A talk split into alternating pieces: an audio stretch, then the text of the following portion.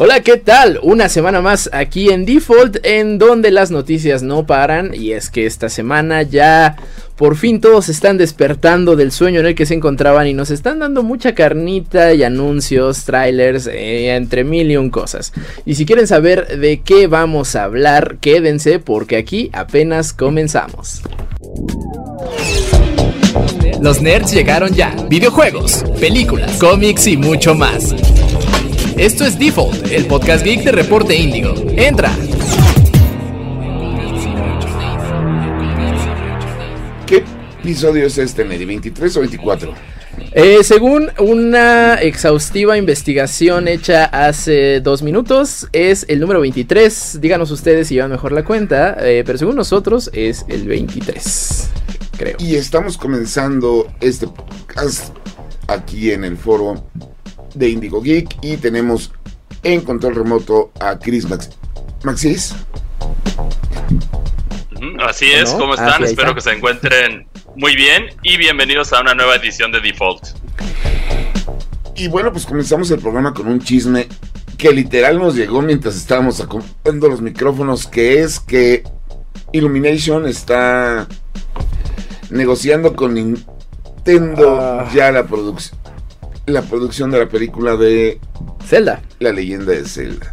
Me molesta un poco. eh, yo la verdad, o sea, Mario, Mario sí era muy Illumination en el sentido de que claro, es una historia, bueno, no es una historia, es más bien muchos personajes viviendo aventuras y ya. Eh, la leyenda de Zelda, o sea, si bien, si bien el canon no tiene pies ni cabeza, tiene muchísima carnita de donde sacar una algo un poco más sustancioso, digámosle. Tienes carne suficiente para sacar una trilogía, dos series de televisión y una novela. novela, animación, o sea, Sí, y, la, y la verdad, conociendo Illumination, le van a poner voz a Link. Lo cual sería un insulto. Pero lo que a mí me Pero, preocupa. Perdón, Chris. Ah, es que a mí el tema con Link, ¿cómo puedes mantenerlo como un protagonista silencioso en una película? O sea, de- no, ese brinco para mí tiene que ser sí o sí. O sea, no importa quién la desarrolle la película, Link va a tener que tener No, voz, no puedes puede hacerlo contestar todo con ruidos. Puedes hacerlo sin voz, dándole un apoyo. Sí, Ejemplo sencillo.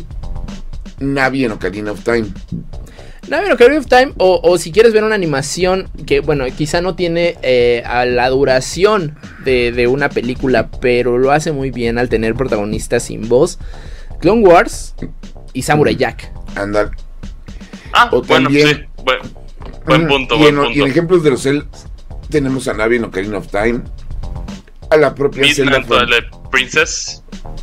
a la propia Zelda Fantasma en el en el ay Phantom, Phantom, Phantom Hourglass Hourglass. y Spirit Tracks. mm.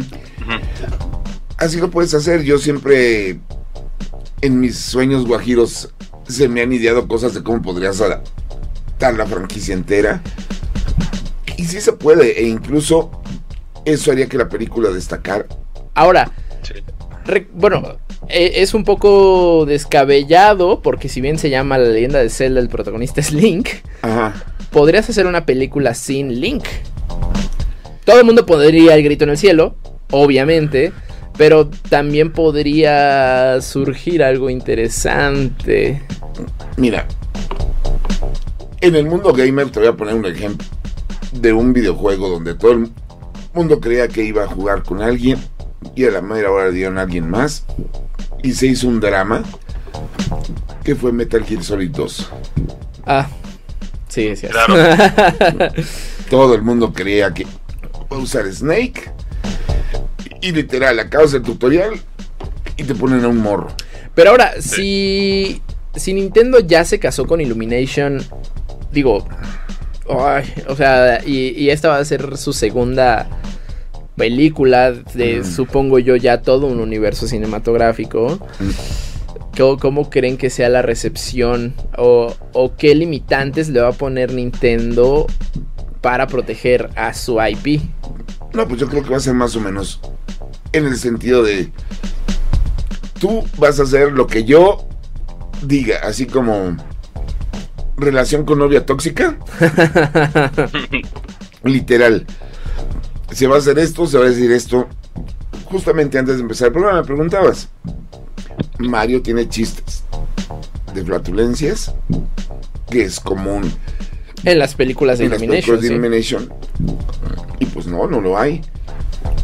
¿Por qué? Porque no dudo que se les ha de haber ocurrido varios. Pero Japón dijo, no, esto no va con la marca. Sí, no, bueno, es que, o sea, Illumination a mí no me... Digo, no, pues a nadie, o sea, dásela a DreamWorks, dásela a- al equipo que hizo El Gato con Botas. mm, Y, y el estilo de arte creo que va muy ad hoc a lo que está haciendo Zelda. Entonces, no, no sé. Mira, yo quería un Zelda live action. Así que pues no creo que se vaya a poder. Y, en este caso también otra pregunta importante es, ¿en dónde empezarías esta historia de Zelda? Porque si bien como habíamos dicho, Mario no tiene una, una secuela canónica dentro de sus historias, pero The Legend Zelda sí tiene historias completas como dignas de una película cada uno. Te vas desde el principio que es Skyward Sword, te vas más hacia el futuro con Ocarina of Time o los más recientes. No, mira, si vas a hacer un único Legend of Zelda, mezclas historias y mezclas personajes. Y después, este, si lo vas a adaptar según el timeline, yo empezaría pues, con Skyward Sword. Pero yo siempre he dicho que los timelines de Zelda los hicieron porque la gente quería uno, no porque realmente existe. Sí, digo, bueno, admiro y, compadezco un poco a la gente que sigue el canon de Zelda de manera ordenada y religiosa, porque como, brother, no hay forma de que eso encaje. A menos que te avientes mortales hacia atrás. Como acomodar. Así el pasó con Breath of the, con Tears of the Kingdom, justo. No, que el de Zelda vestiditos, que lo quieren acomodar forzosamente en el canon y eso No, ese- ni sentido tiene. Eh, ese fíjate que sí no es canon. Ese es de los pocos juegos que confirmaron que no es canon en la línea del tiempo. o el crossbow training. Ay, pues no, ándale el crossbow training. Mira, no sé, lo que sería simple y sencillamente es que Nintendo e Illumination Van por todo el dinero. quieren más dinero. no, no quieren más dinero, quieren todo el dinero. Quieren todo el dinero. Y ahorita Sí, y en la escena de la animación occidental, pues todo el mundo quiere aprovechar esto. ¿Por qué? Porque ya, para bien o para mal, están tirando a, Disney. Pues, Y estamos viendo en general el ocaso del cine de superhéroes, ¿no? O sea, como que, claro, to- todas las tendencias se van a morir en algún momento y ya le llegó el momento a los superhéroes. O sea, que realmente de las últimas miles de películas, o bueno, no sé si miles, pero sí decenas de películas que hemos tenido tan solo este año de superhéroes, pues solo han pegado dos realmente. Y es, Guardianes de la Galaxia, que todo el mundo dijo, está buena. Está buena y ya. Y. Spider-Man, que es como de, está buenísima. Ajá. Y ya. Y ya. bueno, no sé si tan y ya. De justo a- a- hablando un poquito de esa película, creo que sigue. Sigue subiendo la vara de donde la, la dejó. Y ah, pues a ver qué pasa en 2024. Porque ese cliffhanger en el que Esa se queda- película no sale en 2024. Fíjate que yo creo que sí. Yo creo que más bien fue una película que ya está hecha. Eh, y nada más mocharon. No, porque lo que pasa es que los actores de voz dicen que no han grabado nada para la segunda parte. Y ahorita tenemos no solo una huelga de escritores en Hollywood, sino Oh, que también está Bueno, la, es huelga, cierto. la huelga de directores. Que también Y eso va a retrasar muchos proyectos definitivamente. Esa película no sale en 2024. Pues eh, sí, Y si sí sale- es cierto. No va a salir en marzo, va a salir a, fin, a finales de año. O va a ser un desastre. Esperemos que no, ya viendo la calidad de la 1 y la 2. No, No, sí, no, es- creo que Es podrían que tienen todas, como lo puse en la reseña que salió en Indigo, tienen todas las fichas para hacer una trilogía legendaria. O sea, al nivel, y no estoy exagerando, Señor de los Anillos, El Padrino, Spider-Man, eh, perdón, Star Wars. Sí, sobre todo quitarle eh, el estigma a la animación popular, ¿no? Que bueno, o sea, sí, claro, tenemos cosas como Waking Life, rotoscopía, este, lo que quieras con eh, Persepolis. Pero bueno, o sea, de animación popular, creo que esta película vino a quitar todo ese, ese prejuicio, ese estereotipo de película boba para niños, ¿no? De con, justo con fart jokes, con comedia física, con... No, y también de que así te puedes involucrar personalmente con los personajes de una película de superhéroes. Claro. ¿No? Pero bueno, antes de irnos a nuestro primer corte, tengo que comentar algo. ¿Cómo le haces para llegar al nivel 100 en Diablo 4 en dos días? Ah, bueno, eso hay dos personas que te lo pueden responder y no están en este podcast, desafortunadamente. nos gustaría, nos gustaría. Nos encantaría, pero uno de ellos fue Rob2628, un streamer locochón que compró el juego en Early Access. Bueno, accedió al Early Access comprando la versión previa. Este, bueno, precomprando el juego, perdón. Y en nivel normal llegó al nivel 100 aprovechándose de un pequeño glitch que tenía ahí el juego, que creo que ya fue parchado. Eh, pero lo logró en nivel normal. Fue el primero, el primer, primer personaje nivel 100 en todos los servidores de Diablo 4, que por cierto llevan 93 millones de horas jugadas en total. Están locos.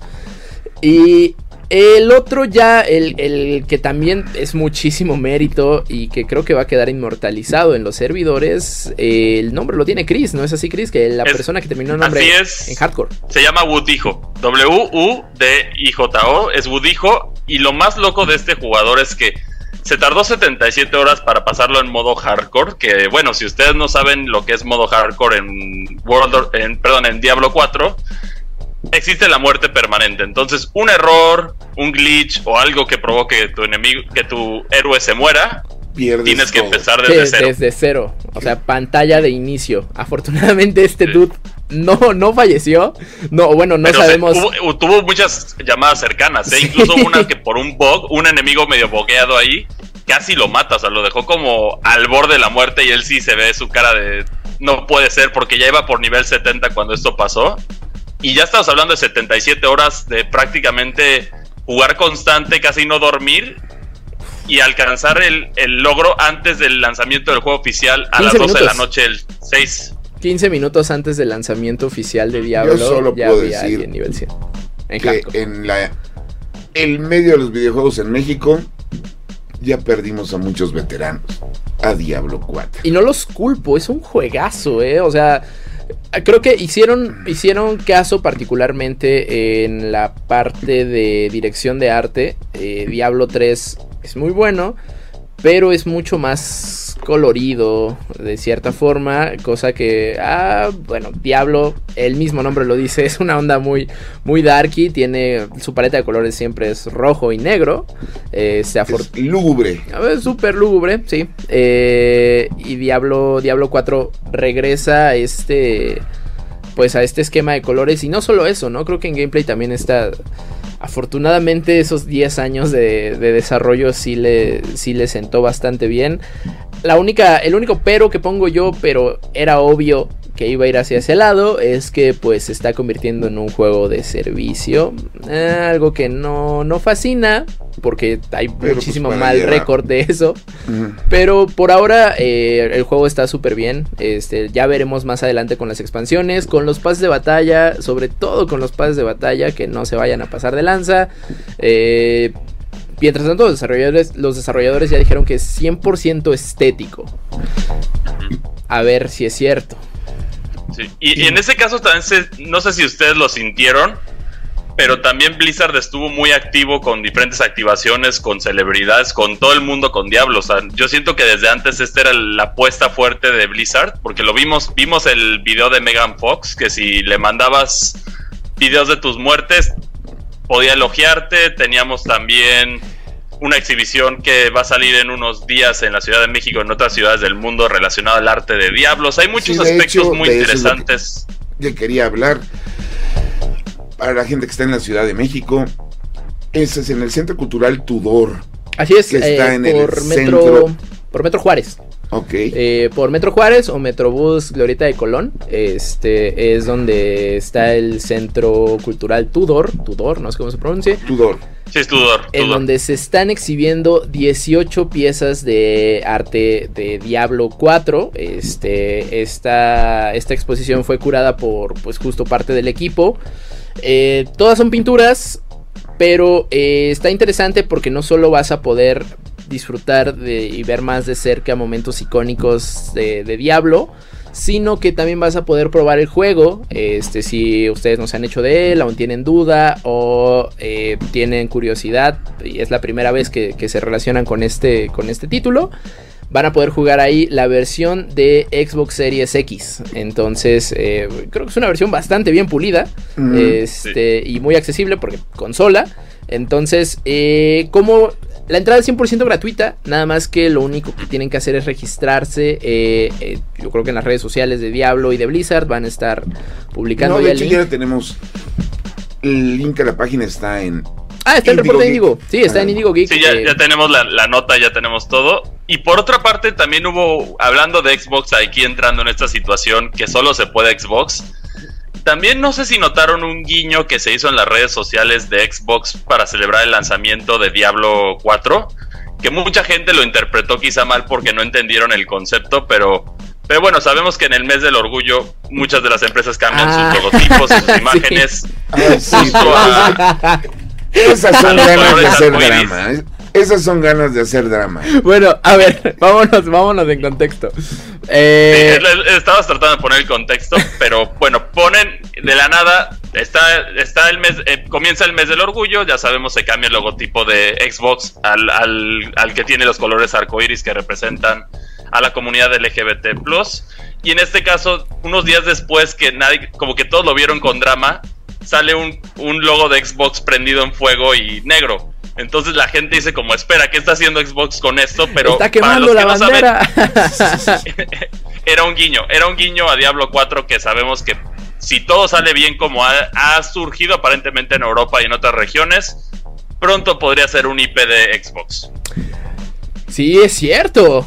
Eh, Sí, es cierto. Bueno, ¿Para bien justo. o para mal? Justo iba a decir, sí es cierto, andan muy hermanitos Blizzard y Xbox. Y es como de sí, baboso, la compra, ¿no? Acordaba de. ya Así lleva tanto tiempo esa compra.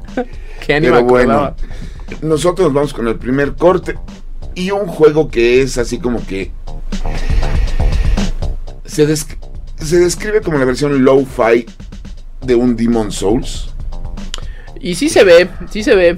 eh, de nuestros amigos Devolver Digital. Bueno, Sí. lo editó y publicó Devolver Digital. Lo hizo More 8-Bit, me parece, es un estudio chiquitín. Sí, así salió y también aquí tiene un estilo muy retro. O sea, sí es muy retro, la verdad está divertido el juego. Eh, originalmente era un juego móvil, pero esta es una versión revisada y mejorada para consolas. Nos vamos con Blake Sword y regresamos. Lake Sword, Lake Sword DX. Importante. XD. no, de X. Vamos con la reseña. Dentro del mundo indie, Devolver Digital es uno de los distribuidores más grandes y generalmente nos trae mucha calidad. Esto ya lo hemos visto una y otra vez con juegos como Call of the Lamb, Hotline Miami y muchos más. Entre estas joyas estaba Blake Sword, un juego que combinaba mecánicas simples de un juego móvil con el combate sensacional de la franquicia de Dark Souls. Ahora, dos años después de su lanzamiento, el juego recibe una nueva vida dentro de PC y Nintendo Switch. ¿Vale la pena jugar Blake Sword DX? Clásica historia de aventura. La historia de Blake Sword está ahí más por necesidad que por un verdadero desarrollo, pero trata de lo siguiente. Un príncipe fue corrompido por la espada desolada, y esto lo llevó a matar a su hermano y al rey. Así comenzaría un reino de terror que duraría más de 200 años y sería considerado como la Edad Roja, una era llena de magia negra, criaturas peligrosas y mucho más. Todo parece que se mantendrá así hasta que un caballero sueña con una profecía que lo llevará a embarcarse en una aventura en búsqueda de tres piedras con poderes para poder detener el nuevo rey corrompido. Esto lo llevará a bosques, pantanos, tundra y mucho más con un objetivo en mente, salvar el reino. La historia está ahí como una excusa para derrotar a monstruos a través de niveles y se podría considerar un poco genérica. La poca exposición que existe dentro de Blake Sword DX viene desde diferentes escenas al principio del juego y después de ciertos puntos en la historia como después de derrotar jefes. Simplicidad y complejidad. Desde el principio notarás que el juego es extremadamente simple. Los niveles consisten en un espacio cuadrado lleno de escenarios y cosas como árboles, relieve y enemigos que deberás matar. El juego está dividido en mundos y esto a su vez dividido en niveles. Tu objetivo es matar a todos los enemigos del nivel sin que te maten para poder pasar al siguiente nivel. Entre tus herramientas tienes una espada, un escudo y claro, no podía faltar una mecánica para rodar y evadir ataques. Ya te puedes imaginar a dónde vamos con todo esto. Puedes equipar dos objetos a la vez, los cuales traen diferentes beneficios a tu personaje aumentar su daño, defensa o curarte en caso de una emergencia. Los mundos consisten en 12 niveles y el último es una batalla contra un jefe. Si bien carecen las proporciones impresionantes de franquicias como Dark Souls, el resto sigue presente. Para pasar Blake Sword deberás implementar todas las habilidades a la perfección y tratar cada nivel como un rompecabezas. Tendrás que saber cuáles enemigos derrotar primero y qué hacer para salirte de situaciones peligrosas. La mejor manera de jugar el título es poco a poco. Ya que son niveles numéricos, puedes ponerte diferentes objetivos como pasar un mundo o pasar X cantidad de niveles a la vez y así se disfruta más en nuestra opinión. En cuestiones de rejugabilidad, el título solo podría contar con el reto de pasar los niveles con mayor dificultad. Visuales muy retro. La presentación es extremadamente simple pero bastante encantadora. La paleta del juego consiste en tres colores, rojo, blanco y negro. Con estos colores estarán delineando los enemigos, los entornos y las barras de salud. El diseño de los enemigos y personajes es muy simple, pero tiene un estilo muy retro que nos lleva a años pasados. La música encaja a la perfección dentro de los niveles y para hacer un par de píxeles, los enemigos abarcan una cantidad decente de criaturas relacionadas al mundo de la magia o calabozos y dragones. El juego cuenta con dos modos, performance, que se enfoca en el rendimiento, para una experiencia fluida, y Quality, que prioriza los visuales. En este caso les hace tener un parecido a una máquina de arcade que se siente bastante auténtica. Ambas son buenas opciones, pero nosotros preferimos Performance, aunque en ambas no tuvimos problemas. Si bien puedes jugar la versión móvil en cualquier momento, Blake Sword DX llega con una serie de optimizaciones y mejora para justificar el brinco de móvil a PC y Nintendo Switch. Entre estas mejoras viene una variedad de ajustes de control para personalizar el juego como quieras, un nuevo modo que hace que el juego sea más difícil, más duradero, entre otras cosas. Para los jugadores que desean jugar la experiencia clásica también pueden elegir esa opción. De cualquier forma que lo quieras jugar, el juego va a ser un reto entretenido para los jugadores. Por otra parte, el DLC que originalmente se tenía que comprar por separado, ahora viene incluido dentro del juego. La calificación es de 8.0.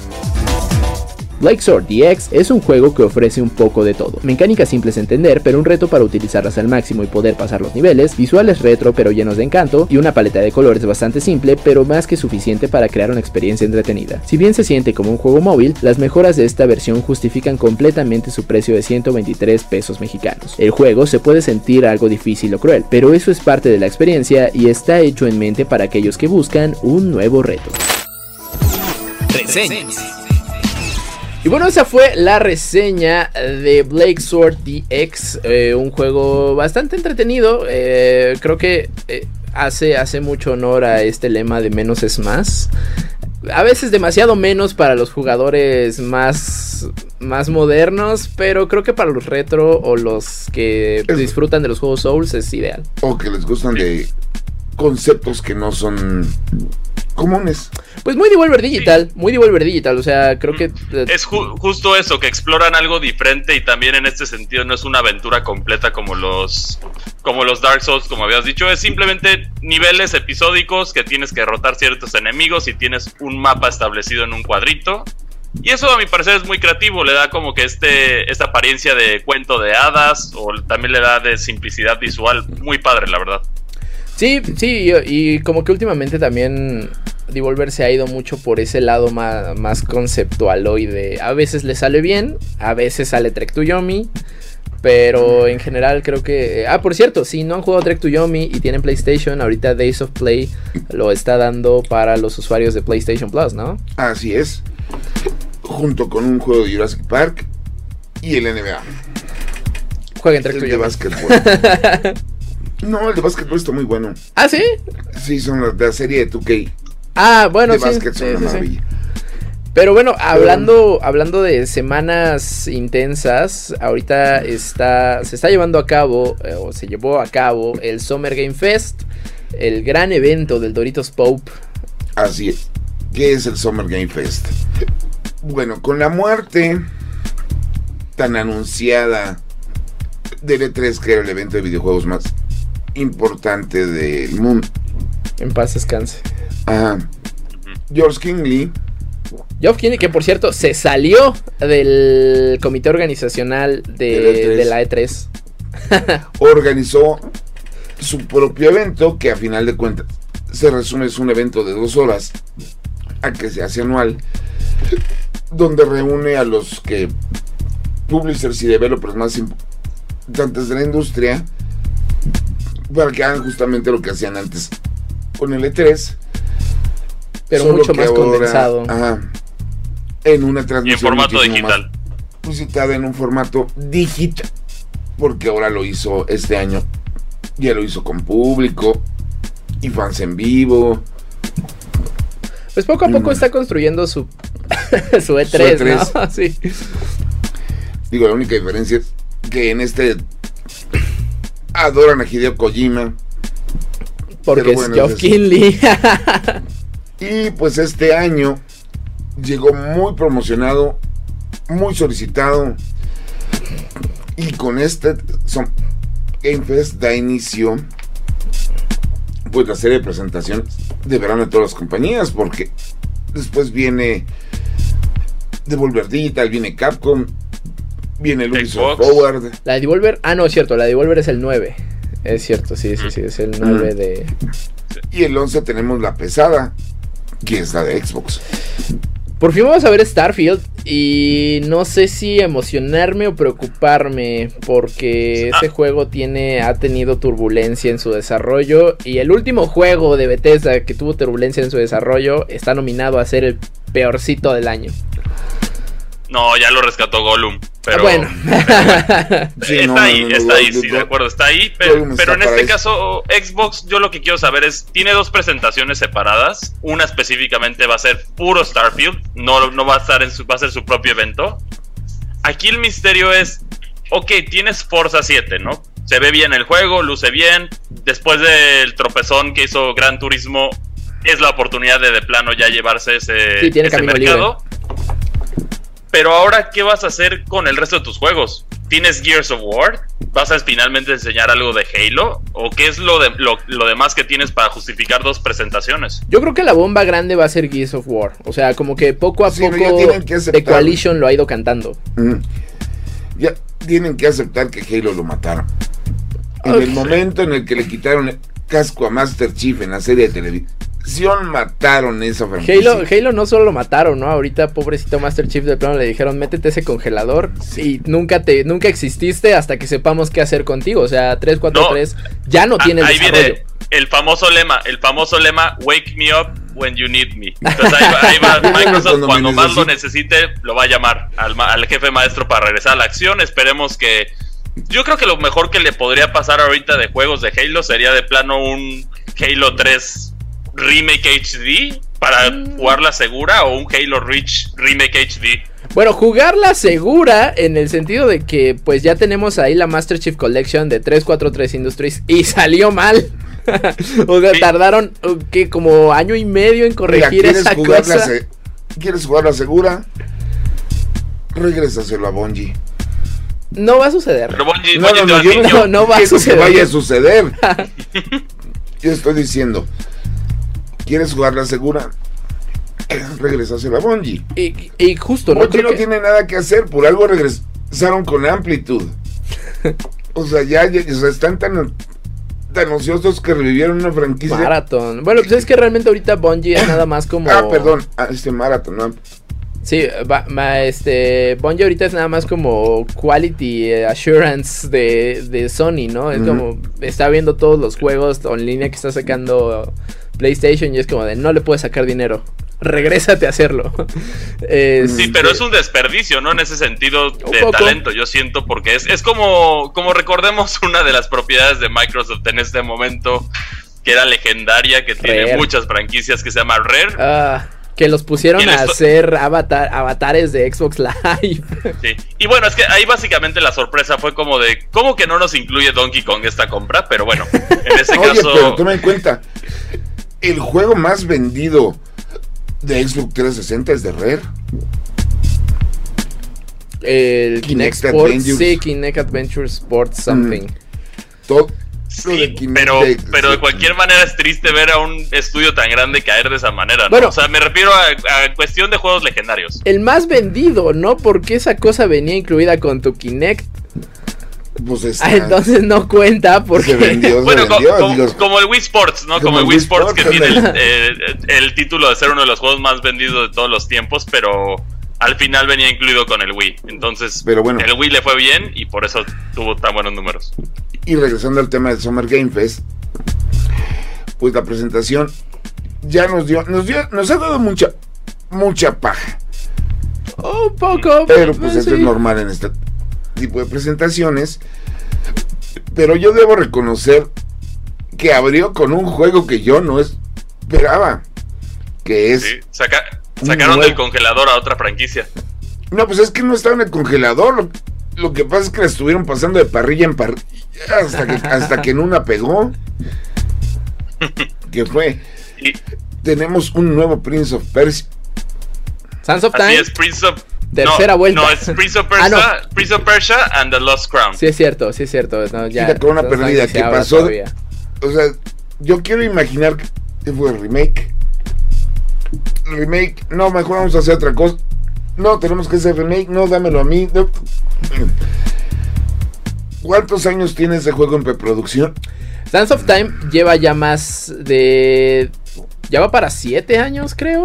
eh, y ha pasado ya por tres estudios. Te digo. Y llegó un momento. ¿Sabes qué? Vamos a hacer otra cosa. Pero recicla assets, as- assets que ya tenías. Entonces va- vamos a hacer algo nuevo con esta basura que, que dejaron. Y a final de cuentas, pues va a ser una. pro- Pues interesante, pues porque Prince. Porque Prince of Persia. sí, llevamos pues, más de dos generaciones sin un juego de Prince of Persia ya. sino porque se habían olvidado porque venía Assassin's Creed. Y al parecer con esto, pues yo creo que Ubisoft quiere regresar al buen camino. No sé si regresar al buen camino o ya está dando patadas de ahogado de, oigan, ustedes que eran adolescentes cuando jugaban Prince of Persia y ahora tienen dinero, por favor regresen. Eso va a ser. Se autorizan una nueva película. O- o Oye, sí es cierto, la, película, creo que iría más para serie de televisión, la película de Prince of, de Prince of Persia, de Assassin's Creed, me gusta, me gustaría calificarla como inofensiva, en el sentido de que a nadie le importó, pasó sin pena ni gloria, y los que la recuerdan, la recuerdan como un sueño febril, entonces... Pero sería Michael Fassbender. Exacto, a- así de relevante fue para que eh, ni siquiera un nombre tan grande como Michael Fassbender les alcanzara para sostener esa película. Pues bueno, pues tuvimos ese anuncio. Y la presentación del gameplay de Mortal Kombat. Que pues como que. Se sigue viendo Mortal Kombat, eso está bien. y Se ve bien, tener- también se ve bien y yo tan siento que me gustó que continuaran con el canon que dejaron en Mortal Kombat 11, ¿no? Que básicamente es el dios protector de la tierra ya no es Raiden, ahora ya es este Liu Kang, que ya es el dios del sol, del, perdón, dios del fuego en lugar de dios del trueno. Y eso es como un aspecto, un guiño interesante que tiene el juego, pero también se- se- me gustó que fuera más colorido en lugar de este, este color, eh, esta, esta coloración muy oscura que tenemos. Siento que se ve bien. Y que en ese sentido creo que NetherRealm es, es, no sé si el único de los pocos estudios de juegos de peleas que han logrado hacer una historia atrapante. O sea, carismática. Ajá, creo que la palabra que estaba buscando era carismática. Sí, no, porque. Digo. En Tekken se la pasan aventándose a volcanes. Y nadie le importa ya. Y todo el mundo está más preocupado por los osos. Street Y- Fighter nadie lo juega por la trama. Y eso que Street Fighter 6 ya tiene una trama un poquito más desarrollada. Sí, Pero- como que ahí van avanzando Street Fighter 6. Pues es gente golpeándose, tampoco puedes hacer mucho. En tu defensa voy a decir eso.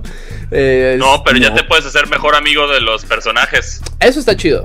Eso está chido y como que sí, sí cumple esa fantasía fanfic self-insert de, de algunos fans. Oye, y luego el juego de pelea que tiene unas historias que dices, ¿qué está pasando? Todos los Blast Blue. Ah, bueno, pero es que estamos hablando de Arc System Works. O sea, ya, ya, son ligas, ga- Sí. ligas mayores. Y hay otros en donde realmente no te importa la historia, aunque exista, que son esa franquicia de Dead or Alive. Porque yo sé que todos ustedes no juegan de Dead or Alive Por la trama. por la trama. Pero, pero no entremos a esa, a esa no vamos a cloaca, por esos detalles, por favor. Sí. Porque Y, y bueno, les voy a dar rápido un, un tip para poder desbloquear a los atuendos clásicos de los personajes en, en Street Fighter 6. Hablando Tienes que hacerte su mejor amigo. ¿Cómo? Que te tienes que hacer el mejor amigo de todos para desbloquear sus, sus, sus cosméticos antiguos, como, en el, como es el caso de Kami, ¿no? Que ha traído una serie de polémicas. Ay, sí, no, pero es que eso es porque la gente de Estados Unidos se espanta de cualquier cosa. Sí, Cuéntanos es- bien, Chris. ah, eh, entra en debate rápido eso. ¿Se les hace demasiado sexy el traje de Kami? ¿O sienten que está bien por ser clásico? ¿O en qué, porque, en qué categoría entran en este debate? Porque sí, se calentó el internet por esto. ¿Entiendes? No pun intended. No Oh. por Nintendo. No, no por internet. No, lo que pasa es que la gente se, se asusta de cualquier cosa. Es un personaje japonés, fue diseñado en Japón. Obviamente iba con toda la intención de verse. ¿Cómo lo diríamos? ¿Sugerente? Sugerente. ¿Atractivo? sugerente y atractivo para pubertos de cuerpo o mente. Y hay muchos allá Y- afuera. Y en Obviamente el caso cuando de haces Street Fighter persona... también es... Perdón. En el Obviamente, caso de Street Fighter también es de hombres y mujeres. Siempre han sido muy atléticos los cuerpos de Street Fighter, que también lo puedes ver como una motivación para ponerte fit, como lo dicen que Dragon Ball ha tenido ese impacto en muchos jóvenes también. Que es, es, es una manera de verlo. Sí, no, pero al final de cuentas, el traje de Kami de Street Fighter 6 es chamarrita, pan- pantalón y un top. El, traje, de Kami clásico, clásico, pues, ¿qué es? ¿Es un monokini? Ajá. Sí, que, Es que- un que también, eh, que también no es un atuendo nuevo en el mundo de los videojuegos. No digo, no es como el traje de baño de Bora, ¿no? Bueno, mínimo, mínimo. Pero bueno, seguimos con Summer Game Fest, perdón. Pero es que luego nos vamos con este juego. Y ahí Salen los temas. otro de los temas interesantes es este me agarró en curva. Otro Sonic. Mira, A mí yo, me res- gustó. yo respeto al Team Sonic porque no se enojaron de que, Internet los convirtió en un meme, sino todo lo contrario, ¿no? Fue como de, ah, pues tomen más contenido material y, moneticémoslo, ¿no? O sea, el último, el último buen juego, o sea, que, recibió muchísimas buenas calificaciones por parte de la crítica, es una broma de April Fools, en la que asesinan a Sonic. Es una novela gráfica que tiene calificaciones de 8 para arriba. Que está gratis en Steam. Está gratis, vayan a jugarlo. Este, eh, en las redes sociales de, de Sonic y de Sega también se aprovechan mucho del meme. Y creo que este juego va un poquito por allá. Pues mira, más bien, Sonic Superstars es un Sonic mu- multiplayer donde vas a poder jugar con los cuatro personajes amiguitos de Sonic de siempre. Y, pues siguen en esa necedad, porque ya a estas alturas del partido es necedad, de retomar como que el carisma o el espíritu de los juegos en 2D del Sega Genesis. No van a volver. Que no van a volver. van a volver. La última vez que volvieron y ahí se quedó fueron con los juegos de Sonic Advance, el Game Boy Advance. Son muy buenos. No, Sonic Mania. Sonic Mania entraría ahí también. Ah, no, creo. bueno, Sonic Mania, pero porque ese no fue de Team Sonic. Ah, bueno, sí, ¿Ese fue, fue de un fan fans? game. Fan game, exacto. Que lo convirtieron, que lo canonizaron. que Sí, lo sí. canonizaron a la buena o a la mala. Y ahora pues tenemos Sonic Superstars, que pues fue una sorpresa de, de Sega, que ahorita también ellos están como que re- regresando sus licencias. No olvidemos que en algún momento del verano viene Samba de Amigo para el para el Switch. Lo- la pregunta es, ¿viene con maracas como en el Wii? No, porque tiene los controles del Wii. Por eso, por, no, de- del Switch, pero me acuerdo que el de Samba de Amigo del Wii Eran Mm. unas maracas gigantes y muy incómodas. Y le tenías que meter el nunchuck y el Wii Remote. Y en la versión original de arcade y del Dreamcast, pues sí tenías tus, Tus maraquitas. tus maraquitas. Yo no, no sé por qué no le han permitido hacer a, a Sega otro carreritas transformadas. No, pues es que quién sabe. El último buen juego de. Y no me importa. que me oh. funen, Fue el Sonic and Sega All Star Racing Transform. Es buenísimo. Es una Es maravilla. muy chido. Hagan otro. Mejor que sus Crash Bandicoots. Y nos vamos a meter con Mario. Ah, sí, yo. Ahí, ahí, ahí, Ahí lo dejamos, ahí lo dejamos. ahí lo dejamos. Pero bueno, llegó Sega. Después tuvimos. Un anuncio muy raro de Square Enix. Ay, es que ese Final Fantasy para mó- móviles es de. Ay, ya. Por el amor de Dios. Una de las peores cosas que ha hecho Square Enix durante los últimos 20 años es explotar a los fans de Final Fantasy VII. Pero pues es que ya, o sea, cualquier cosa de Final Fantasy que sale, también Square Enix está consciente de que es agarrar a los fans, ponerlos de cabeza y hacerles así. No, a, a ve- a veces no les funciona como faltó, como pasó con la trilogía de Final Fantasy 13 y el Final Fantasy 15. Pero el Pixel Remaster se está vendiendo como pan caliente a tal grado de que también es. Bueno, de hecho empezó en móviles Sí, y no. después se vendió también que no, se lo llevaron a consolas. De Final 7 siguen sacando y sacando, sacando. O sea, pasamos de un muy de un juego que pues, cambió la historia de los videojuegos cuando salió en el 97 a sacarse escuelas, precuelas, spin-off, películas, juguetes, meter a los personajes en todos lados. Remakes. Bueno, el remake. Remakes, el juego de Argyle lo vendieron metiendo los personajes de Final 7. Yo no sé qué está haciendo Sephiroth en Super Smash Bros. El momento, el, ¿cómo se dice? El momento del fanboyazo Ah, en Kingdom Hearts 2, que es cuando te toca pelear con Cloud. o el de los jefes secretos de Sephiroth. No, ya dejen descansar a Final 7. Ahorita hay un rumor muy fuerte de que Sí, viene el remake de Final 9. Sí. Casi, casi mejor que ya revivan a Eric, ¿no? Sí, no, Ya en lugar de seguir milking a Final Fantasy VII, ya de una vez que revivan a Eric para, para hacer más historias dentro del canon. Y bueno, dejemos eso a un ladito, porque todavía nos faltan, do- bueno, dos de los, los grandes que tenemos ahí, que es Alan Wake 2, que es secuela que sale creo que casi 12 años después del primero. Y que, y que está interesante. ah, bueno, o sea, Quantum Dream. Alan Wake no es. Creo que llegó en un momento eh, un poco adelantado a su época. eh, Muchísimo. Alan Wake está muy padre. Después el DLC que se llama American Nightmare. eh, también Mm. está buenísimo. pero nadie lo peló. Y como que Quantum Dream revive con No, es control. Remedy. Remedy, perdón, es Remedy. Quantum Dream son los de. Bueno, X. Este. Remedy son- eh, reviven con Control. Que Mm. también es un juegazo. A mí me Mm. encanta Control. Y, y como que sí hicieron desde ahí guiños a Alan Wake, ¿no? O sea, hay incluso un- una misión de, de. Alan Wake dentro de Control. Está padre.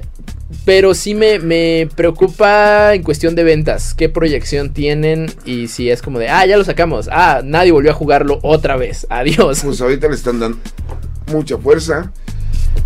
Se viene con dos personajes, una mujer, pero una pareja de policías que está investigando los asesinatos y el propio Alan Wake. Regresamos al mundo de la oscuridad contra la luz. El título sale en octubre Ya está muy, muy pronto. Y es otra de las vacas pesadas. Y bueno, aparte de ese, otro importante anuncio que tuvimos, que más bien fue la presentación del gameplay de Venom para el juego de Spider 2. Y Wolverine no sabemos nada todavía.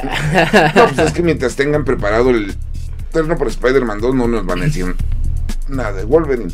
Lo que me llama la atención es que en Summer Game Fest metes gameplay de una, ex- de una exclusiva Pues Geoff Keighley De por sí es muy amigo de PlayStation. Eh, lo que sí es que eh, creo que ese, ese clip de gameplay le hubiera dado más renombre al PlayStation Showcase. Porque bueno, teníamos, llevamos muchos años sin PlayStation Showcase.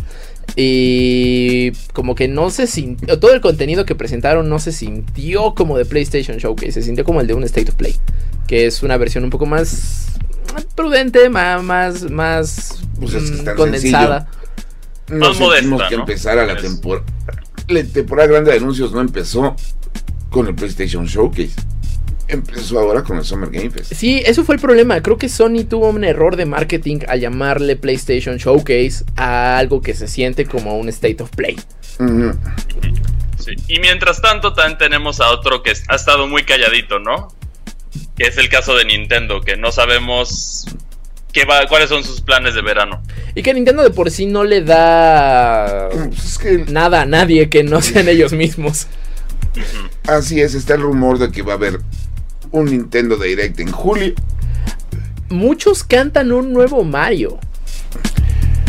Yo apostaría más de manera irónica por el remake de Paper Mario A Thousand Year Door, que ya, ya, ya lo vienen cantando desde hace rato. Puede Canción. ser, pero creo que sería algo muy, muy de nicho, ¿no? Para, para cerrar con, con el ciclo de vida de la Switch.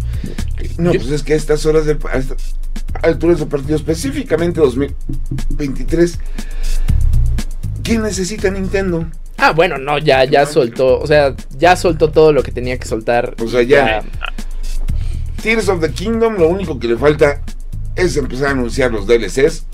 Porque, Porque obviamente van a va a haber ver. DLCs. Y en cine, pues ya hablamos en el podcast. Ya tuvieron todo el dinero que querían con la película de Mario.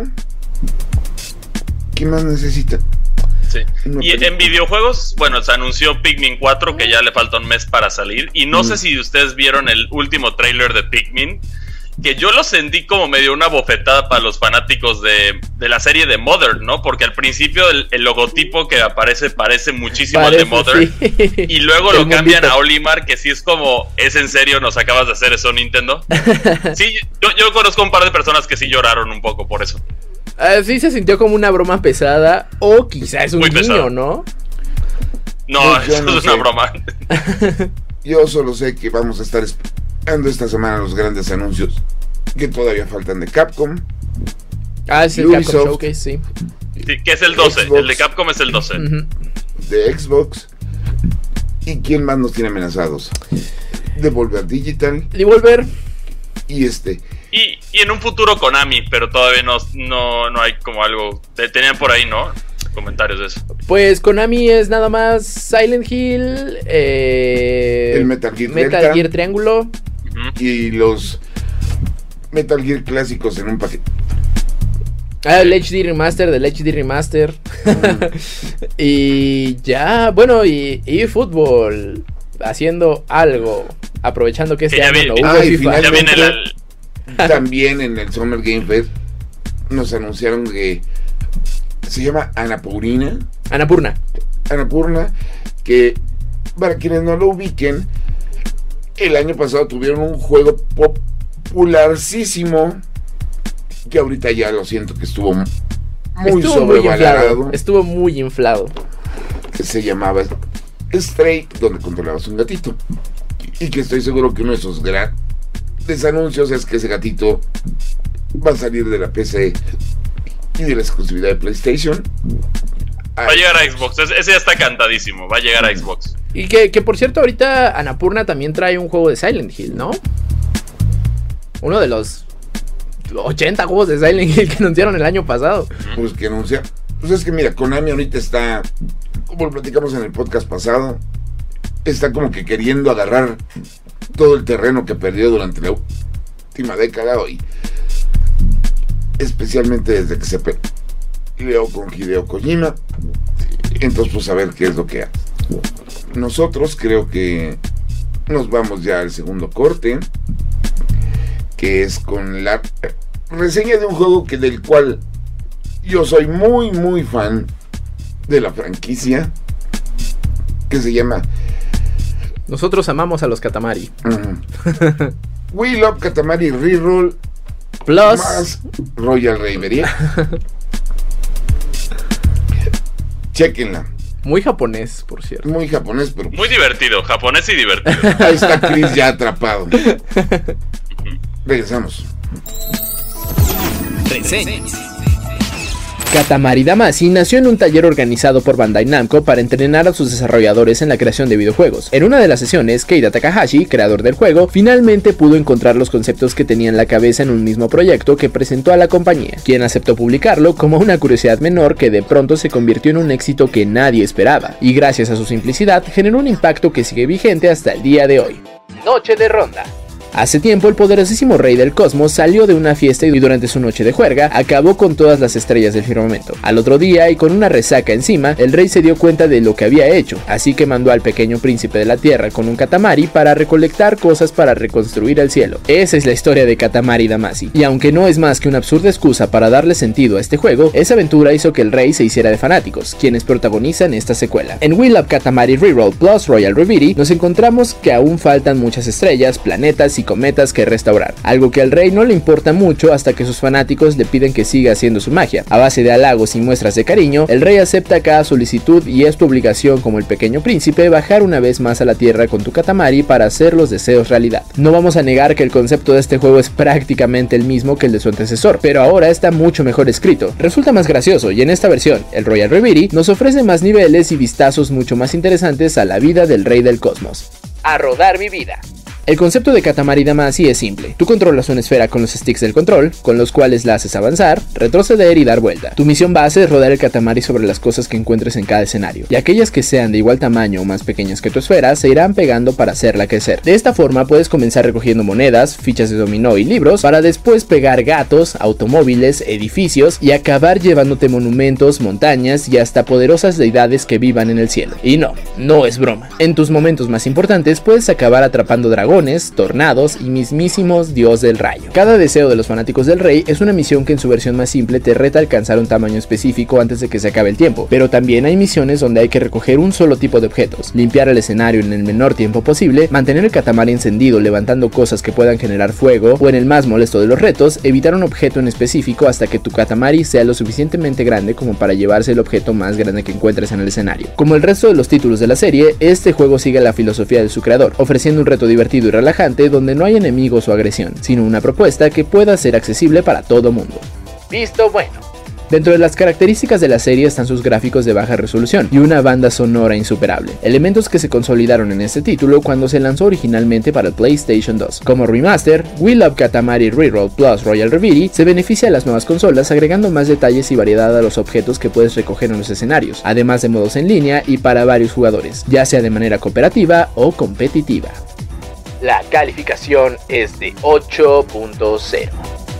Los juegos de Katamari son toda una experiencia, y este remaster hace por su antecesor lo que hizo la versión original por el primer juego de la serie al completar y mejorar una propuesta interesante y divertida. Un juego perfecto para toda la familia, con un reto oculto para quienes buscan algo diferente. We Love Katamari Reroll Plus Royal Reverie es una propuesta altamente recomendable, teniendo solo una advertencia, puede llegar a ser muy adictivo.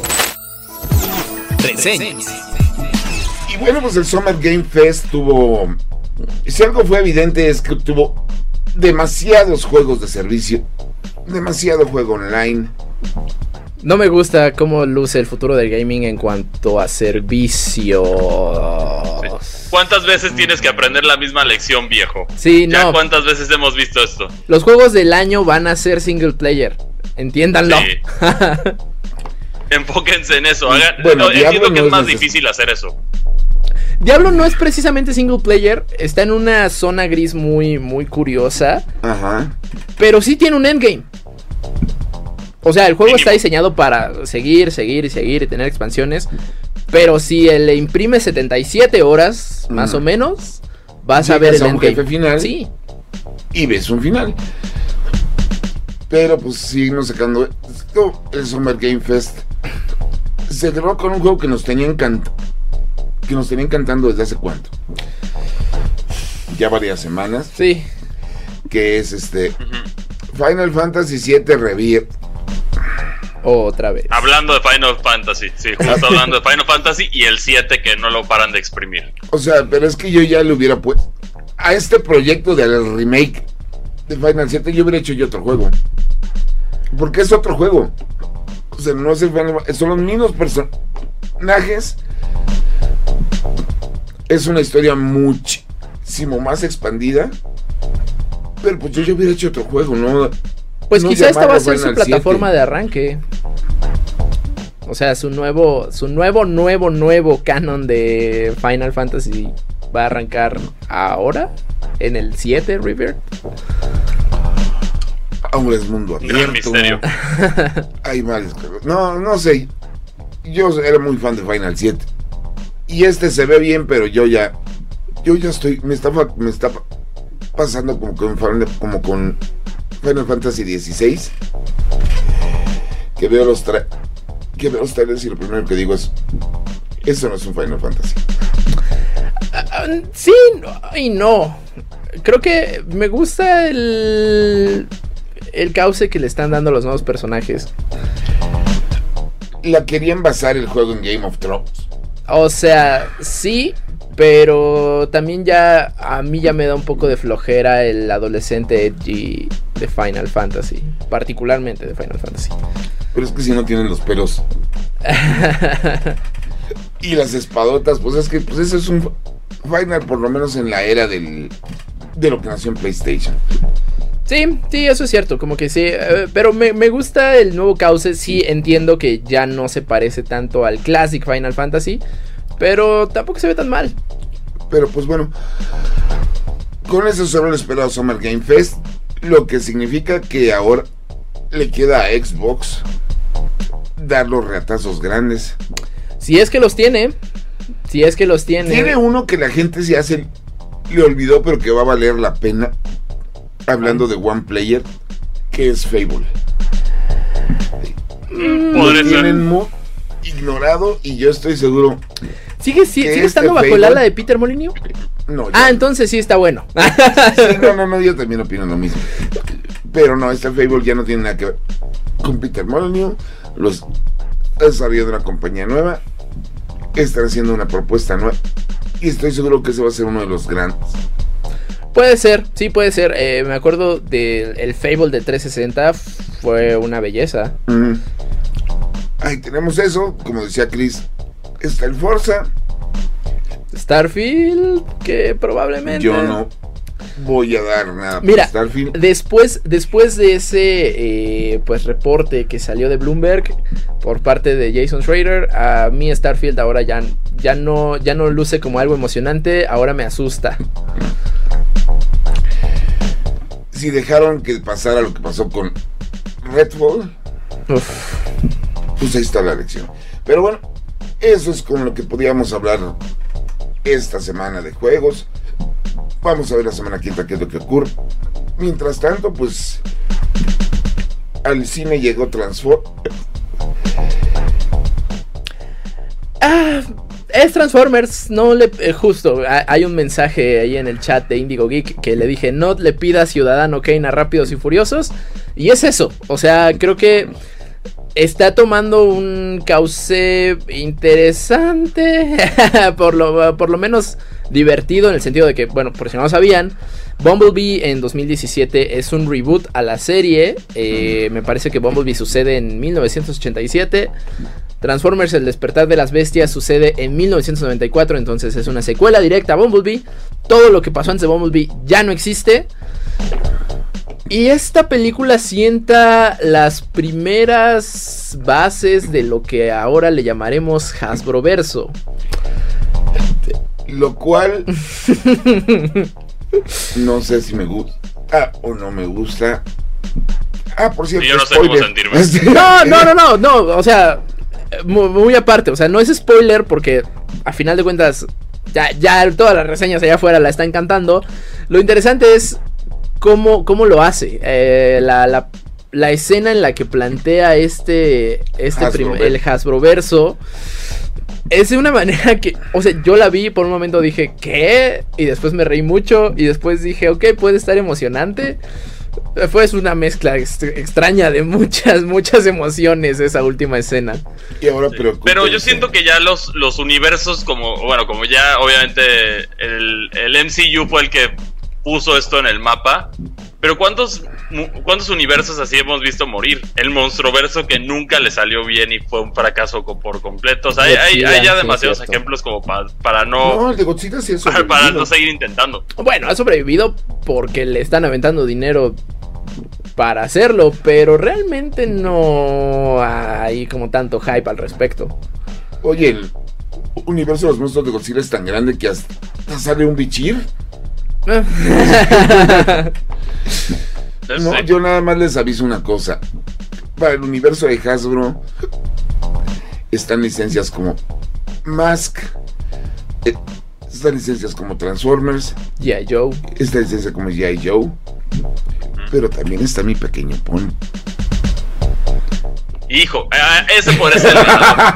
ese podría ser el ganador. Eh, bueno, internet, el in- en internet vende muy bien.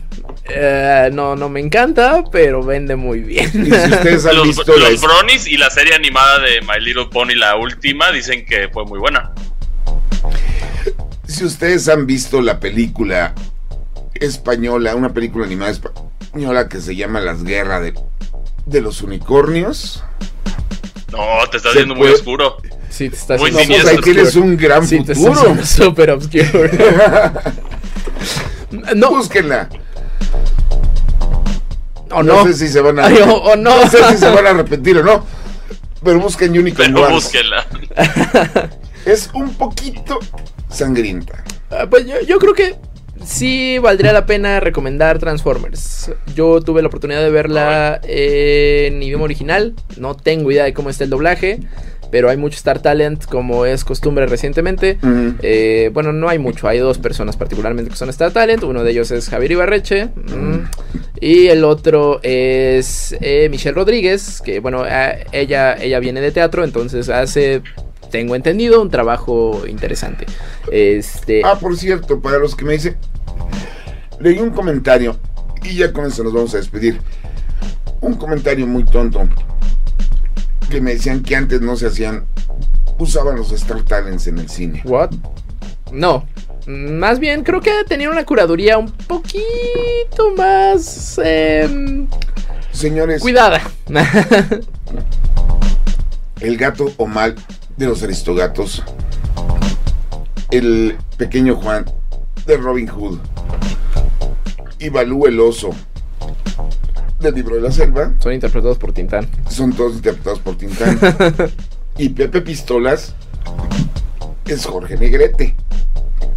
Así que no me sale. Sí, entonces el Star Talent siempre ha estado ahí. Yo por eso digo, creo que antes quizá había una curaduría un poco más cuidada. Ahorita es más bien como de, eh, a ver, ¿quién tiene tantos seguidores en Twitch y en Twitter? Ah, Mm. tú, vente. Sid de la era del hielo es Carlos Espejel. El Chiqui Drácula. Y lo hace bien. Y lo hace bien. Omar Chaparro hace un gran trabajo en Kung Fu Panda. Y ay, se me fue el nombre. El de otro rollo. Ah, Adal Ramones también sale. Adal Ramones Eh, era la Monstruos contra Aliens. No, ya era la Catarina en bichos. Ah, sí, es cierto. Así que el Entonces, Star solo es, cuidar más el Star Talent. Esa es la conclusión. Tener cuidado está bien si lo quieres usar, pero usarlo con gente que sepa, ¿no? Tampoco irnos con con gente que de plano no tiene ni la menor idea.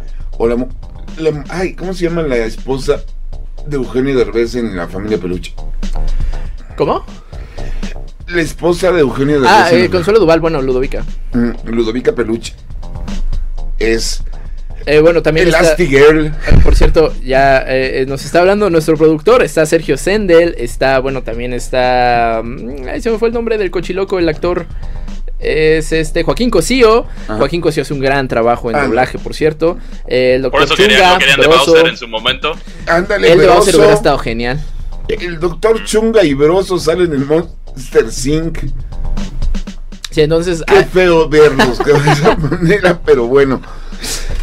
Este fue el episodio número 23, 23 según la Sí, 23. investigación exhaustiva que hicimos. Default, del podcast Geek del Índigo. Nosotros nos vamos. Muchas gracias por haber visto, escuchado, comentado. Por ahí hay alguien que nos debe unos tacos. Y que ya te respondimos en Twitter, macOS, discúlpanos por tener trabajo y estar ocupados. Sí, ya, ya te respondieron en Twitter, ya ahí, ahí está macOS. Ahí está, déjenos sus comentarios. Esperamos sus recomendaciones, sus experiencias y pues, ¿qué esperan de este año gamer? Hay, hay, creo que ya los golpes fuertes ya fueron dados. Eh, hay que mantenerse, yo diría que hay que mantenerse prudentes en nuestras ideas, en nuestros sueños, en nuestros anhelos respecto a gaming. Pero quién sabe, puede, puede todavía suceder algo interesante en la segunda mitad del año. Y pues vamos a ver qué pasa. Porque la semana que entra vamos a estar hablando de. de Flash. y de más anuncios. Bueno, pues ya veremos. Nos vemos. Bye. Nos vemos. Acabas de escuchar Difo, el podcast geek de Reporte Índigo. Nos escuchamos la próxima semana, pero el chismecito friki no para en todas las redes sociales de Índigo Geek MX. Hasta la próxima. Este podcast de Reporte Índigo es producido por César Carrera, con locución de José Saucedo, Cristian Maxice y Marcos Neri. Default, el podcast geek de Reporte Índigo.